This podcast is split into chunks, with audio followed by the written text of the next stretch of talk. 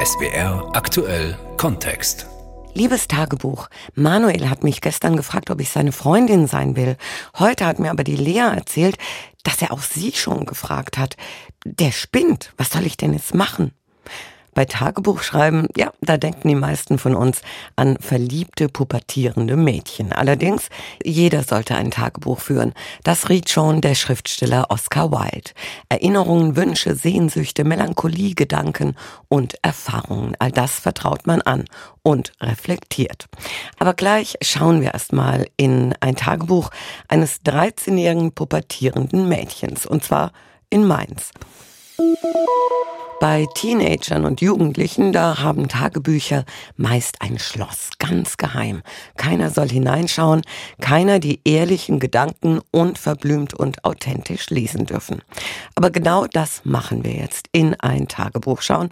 Ich habe bereits mit 13 Jahren Tagebuch geschrieben und habe das vor längerer Zeit dabei gehabt und ja, mit meiner Kollegin Petra Waldvogel darin geblättert. Stefanie, du wirst dich jetzt tatsächlich outen. Es geht dabei um eine Zeit, in der du, sagen wir mal vorsichtig, ein bisschen jünger warst, mhm. 13 Jahre alt.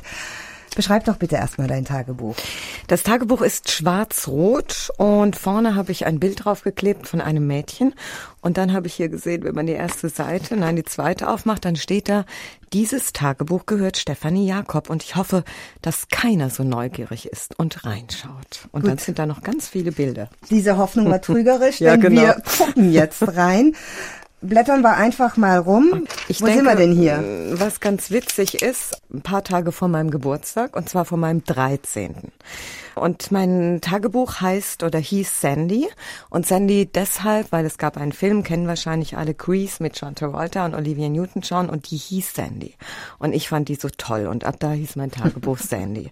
Und da steht, liebe Sandy, Jetzt bin ich fast ein Teenager. Ich werde 13. Ich kann es mir noch gar nicht so richtig vorstellen. Glaubst du, dass sich irgendetwas ändert, wenn ich 13 bin? Ich weiß auch nicht. Es heißt doch immer, es ist das zickige Alter. Naja, ich glaube, ich denke, ich werde nicht viel anders. Und wie ist es dann tatsächlich geworden? Warst du mit 13 dann plötzlich doch zickig? Ich wurde nicht zickig, weil am nächsten Tag steht dann, ich habe Geburtstag, ich bin 13 Jahre, ich bin ein Teenager, ich habe eine Gitarre bekommen und einen Kassettenrekorder und Schallplatten. Vielleicht müssen wir das hier für die jüngeren Hörer erklären, was das ist. Bücher und ganz, ganz tolle Sachen. Und dann äh, schreibe ich noch, dass ich was ganz Tolles erzählen muss. Und zwar habe ich meinen Nachbarn Harald getroffen. Und dem habe ich gesagt, dass ich eine Gitarre geschenkt bekommen habe. Und dann erst hat er sich erinnert, dass ich Geburtstag habe. Und dann steht hier, er hat mir die Hand gegeben, gratuliert und mir dann einen Kuss, das ist ganz, ganz oft unterstrichen, guck, das siehst du, ja. auf die Backe gegeben. Auf die rechte und auf die linke Backe. Ich dachte, ich könnte meine Wangen nie wieder abwaschen. Du hast dich das in Harald verliebt. Süß. Ich war in Harald verliebt. Ich war ich glaube, zwei Jahre in Harald verliebt, aber er war vier Jahre älter, sprich, daraus ist nichts geworden.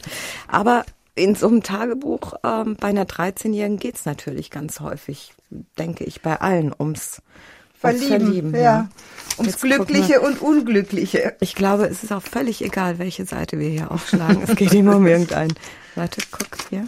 Stefan. Stefan. Dick und fett. Genau. Heute war ein schöner Tag. Doch es kann sein, dass ich gleich weinen muss. Ich bin nämlich verliebt in Stefan. Und ich glaube, er ist es nicht. Das ist zum Weinen. Mit war Stefan, das wirklich nicht? Er war es nicht. Oh, schon mhm. wieder. Gibt es denn auch mal eine glückliche Liebe, über die du geschrieben hast? In diesem Tagebuch nicht.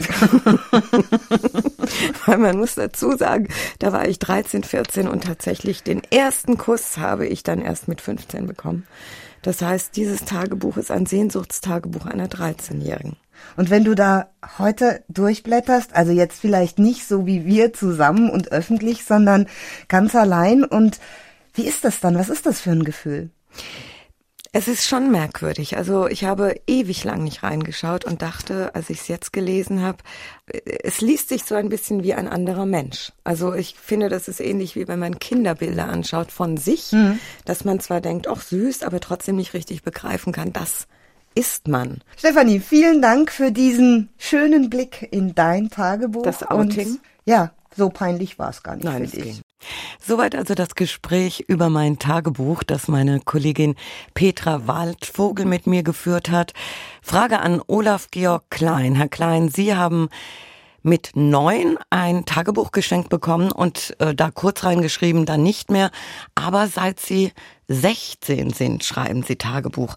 Als Jugendlicher war Ihr Tagebuch da ähnlich wie das, was man gerade bei mir hören konnte?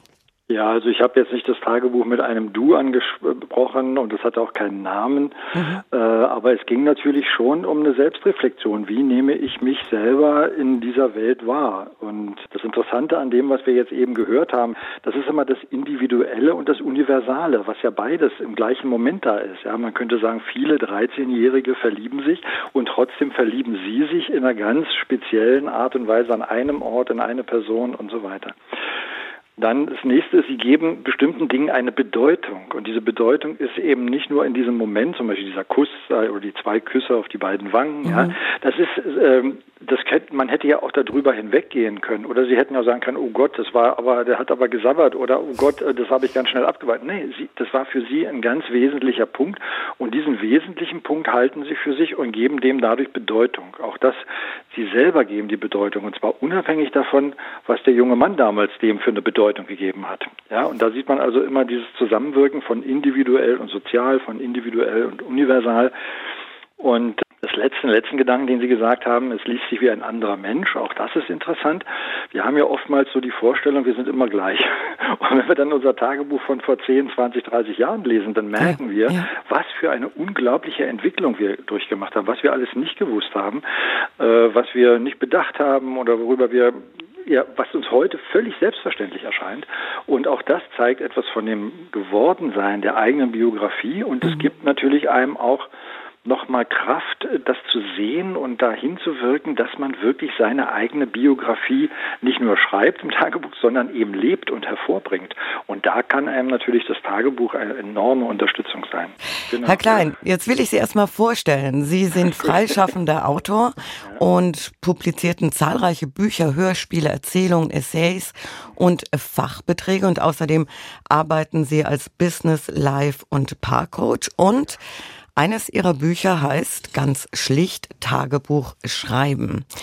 Ist es eigentlich ungewöhnlich, wir hatten ja gesagt, Sie haben Tagebuch geschrieben, dass ein Junge Tagebuch schreibt? Äh, sind das nicht hauptsächlich Mädchen? Ja, also ich kenne keine Statistiken. Ich weiß nicht, wie viel äh, Mädchen oder Jungen äh, Tagebuch schreiben. Man könnte sagen, dass Frauen oder Mädchen doch eher auch innerhalb dieser Kultur dazu neigen, auch nach innen zu gehen, nach innen zu schauen, was in ihnen vorgeht und das innere Universum etwas ernster zu nehmen und als es oftmals Männer tun. Das ist natürlich jetzt auch ein Klischee, aber es gibt natürlich genauso Männer, die Tagebuch schreiben und so weiter, aber es geht um eine Balance zwischen außen und innen, wenn ich Tagebuch schreibe. Ja, also was, wovon werde ich geprägt, was beeinflusst mich, was haben meine Eltern, was ist das soziale Umfeld, was mich prägt und was will ich eigentlich und wer bin ich eigentlich?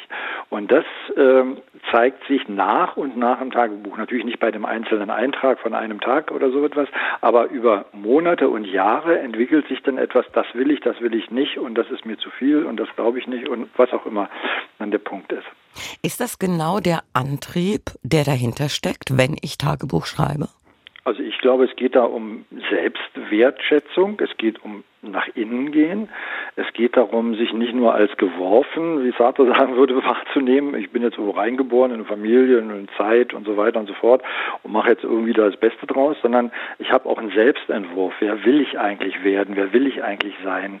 Was sind meine Kriterien? Und damit mir das nicht verloren geht, muss ich das schon ab und zu mal aufschreiben. Denn ansonsten rutscht mir das einfach weg und geht einfach im allgemeinen Vergessen unter. Also dieses mit mir selbst auseinandersetzen, was ja gerade in schwierigen Situationen sehr hilfreich ist. Und ich muss sagen, wenn ich so äh, die ganzen Tagebücher, die ich geschrieben habe, da nochmal drin lese, meist habe ich geschrieben, wenn es mir nicht gut ging. Ja, also ich habe gar nicht so oft geschrieben, ja. so, äh, Juppie, jetzt ist das und das. Ja, Ja, auch das, äh, das ist auch wieder interessant. Sie hatten ja auch vorhin schon dieses, äh, lernt man eigentlich äh, Tagebuch schreiben oder nicht, sondern nee, das Tagebuch sorgt dann schon für sich. Und wenn das für Sie die Hauptfunktion ist, dass Sie in schwierigen Situationen, schmerzvollen Situationen das schreiben, dann ist das für Sie genau in Ordnung. Es gibt aber andere, die zum Beispiel sagen, ja, ich bin immer so grundpessimistisch und dann gucke ich immer, was heute alles nicht geklappt hat und so, jetzt reicht mir das aber mal. Und jetzt fange ich mal an, ein Glückstagebuch zu schreiben. Ja, und jetzt notiere ich mir wirklich mal, was waren heute eigentlich eigentlich meine drei glücklichsten Momente. Und das mache ich jetzt mal zwei, drei, vier Wochen lang. Und dann lese ich mir die immer wieder durch, sodass mich mein eigenes Fühlen und Denken nicht betrügen kann und sagt, naja, das war doch nur Anstrengung, das war doch nur ein Termin nach dem anderen, da war doch nur, da war doch nur. Und dann, ach nee, Moment mal, da gab es auch ganz glückliche, erfüllte Momente. Mhm, mhm, ganz davon abgesehen, dass man, wenn man das aufschreibt, diese glücklichen Momente, selbst wenn die bloß ein paar Minuten an dem Tag waren, während das andere Elend, sage ich jetzt mal in Anführungsstrichen, äh, viel länger war, dass diese zwei, drei Minuten oder dann eine Bedeutung, ein Gewicht kriegen und anders in unserer eigenen Erinnerung sind und dadurch auch eine Veränderung unseres Seins nach und nach hervorrufen kann. Weil das ist ein guter Gefährte, das Tagebuch, das erfüllt genau das, was ich brauche. Ja, und hat keine Eigeninteressen, sage ich jetzt mal so, wie das eben ja, bei ja. unseren Sozialpartnern oftmals schon der Fall ist. Und lesen Sie dann auch öfter in Ihren alten Tagebüchern? Auch äh, sehr gute Frage. Wenn man, äh, ich habe ja dieses Buch geschrieben, dann schreibe ich ja nicht nur über mein Tagebuch schreiben, sondern auch über das von ähm, fast 100 anderen Tagebuchschreibern. Es ist interessant, dass sich da sowas herauskristallisiert. Haben verschiedene Tagebuchschreiber das erwähnt. Einmal, also am Ende der Woche die Woche, am Ende des Monats den Monat und am Ende des Jahres das Jahr. Als ein so, wie soll ich sagen, so ein Rahmen. Ja, das muss man nicht so machen. Aber das ist etwas, was viele in unterschiedlichen Kulturen gemacht haben. Und was ich sehr interessant finde, weil ich das selber auch hatte und dann habe ich das plötzlich gelesen und denke, ach, guck an, die machen das auch. Dann kann man natürlich aber auch sich mal ein verlängertes Wochenende hinsetzen und kann einfach mal auch mal ein ganzes Jahrzehnt durchlesen. Ja, also das ist schon, äh, es ist unglaublich vielfältig und interessant. Das Schreiben an sich selbst, es ist authentisch, es ist ehrlich, unverblümt. Was aber, wenn wir sterben? Was passiert dann mit unseren Tagebüchern?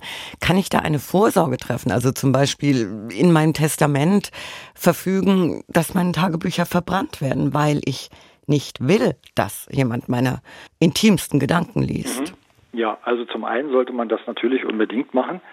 Oder man kann natürlich auch Dinge, wenn man dieses Tagebuch durchliest, man kann ja auch zwischendurch mal ein paar Seiten, die man nicht mehr für, naja, wie soll ich sagen, für sich selbst als sinnvoll und substanziell betrachtet einfach auch mal schon mal zwischendurch vernichten. Man kann auch Dinge hervorheben, rausschreiben. Aber auf alle Fälle ist es so, dass man das in sein Testament schreiben sollte und vor allem nochmal an diejenigen, die vielleicht in der Versuchung sind, da heimlich doch reinzuschauen, das ist eigentlich für die, die das machen, am allerschlimmsten, weil die erfahren dann oft Sachen, die sie gar nicht erfahren, gar nicht wissen wollen. Mhm. Und außerdem gibt es immer eine Missinterpretation. Wissen Sie, wenn Sie beim Bäcker stehen und sagen, also ich habe eigentlich von meinem Ehemann die Nase voll, am liebsten würde ich mich scheiden lassen, dann erfährt das niemand. Wenn Sie das in Ihr Tagebuch schreiben, und dass jemand dann fünf Jahre später findet und liest, denkt, was, da wollte sie sich schon scheiden. Ja, das war ein Moment, ein Gedanke, ein Gefühl und danach kam ein anderes Gefühl, ein anderer Gedanke und so weiter. Das heißt, auch Tagebücher sind immer Momentaufnahmen. Das macht sie ja so spannend. Und ein Außenstehender könnte sagen, aha, das ist die Quintessenz ihres Denkens und das so fühlt sie wirklich und das hat sie mir immer verheimlicht und so weiter. Und dann, wenn sie dann noch oben drein tot sind, kann man nicht mal mehr fragen und das noch richtig stellen. Also ich kann nur jeden warnen, Tagebücher von anderen, äh, auch lieben, vertrauten Menschen heimlich zu lesen, ist oft sehr, sehr schmerzvoll, führt zu unglaublichen Verwürfnissen und äh, Stress und so weiter. Was völlig anders ist, ist, wenn Sie das 20 Jahre später diesem Mann, für den Sie damals geschwärmt haben, selber zu lesen geben. Ja, und damit, ja, das ja. ist eine völlig andere Qualität. Ja, das ist äh, eine Intimität, die dadurch entsteht, die, die wunderbar ist.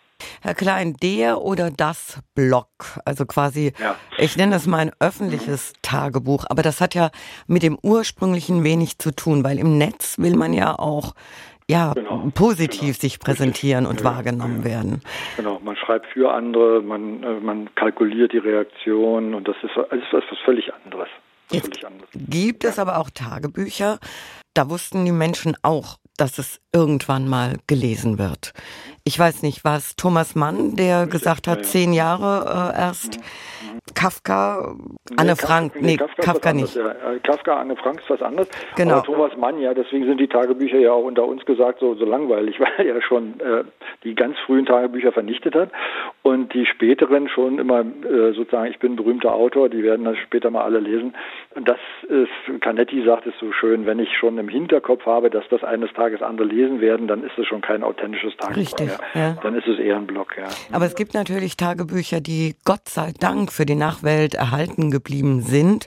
Also Kafka zum Beispiel, der auch, glaube ich, irgendwann mal sagte, man muss auch nicht immer was schreiben und äh, schrieb dann einmal in sein Tagebuch heute nichts geschrieben. Genau. Das fand ich auch ja, sehr ja, nett.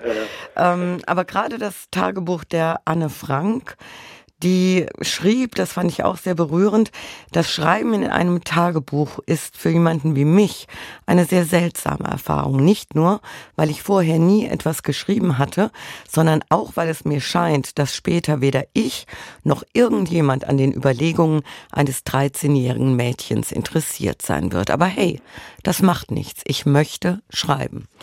Das ist eine wunderbar, das ist genau die richtige Haltung, mit der man rangeht. Und dann gibt es eben das Wunder des Lebens, sag ich mal, dass dann plötzlich so etwas zu einem zeitgeschichtlichen Dokument wird. Ja? Äh, und das ist übrigens sowieso nochmal was, was auch passiert. Sie hatten das gesagt, Ihre 13-jährigen Tagebücher oder wenn man jetzt noch aus einer anderen Kultur kommt oder sonst irgendwo, ja. Äh, und je, je mehr Zeit vergeht, umso interessanter ist es, was eigentlich an kulturellem Kontext in diesem Tagebuch mit drin ist. Und gar nicht so sehr nur die 13-Jährige, ja, sagen wir mal Anne Frank, äh, die jetzt vergleichbar vielleicht mit anderen 13-Jährigen, nee, das, was das wirklich so besonders macht, ist ja vor allem das ganze Umfeld, das ganze, was, was da an tragischen Dingen passiert. Ja. Und äh, das konnte natürlich weder sie noch sonst wer jemals vorhersehen, ja. Gibt es ein Tagebuch, ein literarisches Tagebuch, von dem Sie restlos begeistert sind? Also nicht von literarischen Tagebüchern, weil die sind eben, wie gesagt, schon immer, sagen wir mal jetzt Max Frisch oder sowas, ja, oder, oder mhm. Thomas Mann Tagebücher. Davon bin ich überhaupt nicht so begeistert, die kann man lesen, aber wovon ich wirklich begeistert bin, sind Tagebücher, die nicht in dem Bewusstsein geschrieben wurden, dass sie mal veröffentlicht werden, wie zum Beispiel von der Etty Hillesum, die ist nicht so bekannt wie die Anne Frank, aber hat äh, ein ähnliches Schicksal erlitten, indem sie dann am Ende in Auschwitz umgekommen ist. Eine junge Frau, Mitte 20, die ein ganz berührendes, fantastisches Tagebuch der Selbstentwicklung geschrieben hat. Also solche authentischen Tagebücher, die sind wirklich, ja, die sind einfach bereichernd und, und dann merkt man auch, dass es so, so etwas, ich nannte das mal so den Dialog über die Jahrhunderte zwischen den Tagebuchschreibern gibt, ja, dass bestimmte Gedanken, bestimmte Entwicklungsschritte, bestimmte Erfahrungen in unterschiedlichen Kulturen gemacht werden. Auch das ist ganz fantastisch. Hatten, ja. ja. ich wollte noch eine Sache sagen. Man muss jetzt, wenn wir das alles so jetzt so, so, so groß machen, ja, man muss aber trotzdem keine Angst davor haben, Tagebuch zu schreiben. Ja, man kann auch mit kleinen Notizen anfangen, schreibt das Datum drüber und sagt, heute gut gefühlt, ja, heute, ja, oder, oder sowas. Also ganz, man kann ganz klein anfangen und dann merkt man aber nach und nach, was das für einen Sog entwickelt. Olaf Georg Klein. Er ist freischaffender Autor und hat zahlreiche Bücher, Hörspiele und Erzählungen geschrieben und außerdem arbeitet er als Business Life und Paarcoach. Und das Buch, über das wir jetzt gesprochen haben, das heißt Tagebuch schreiben. Herr Klein, ich danke Ihnen vielmals für die guten Ideen, für das Gespräch und für Ihre Zeit. Ja, sehr gerne, Frau Jakob. Und das war SWR aktuell Kontext. Liebes Tagebuch über das Schreiben an sich selbst. Danke fürs Zuhören, sagt Stefanie Jakob.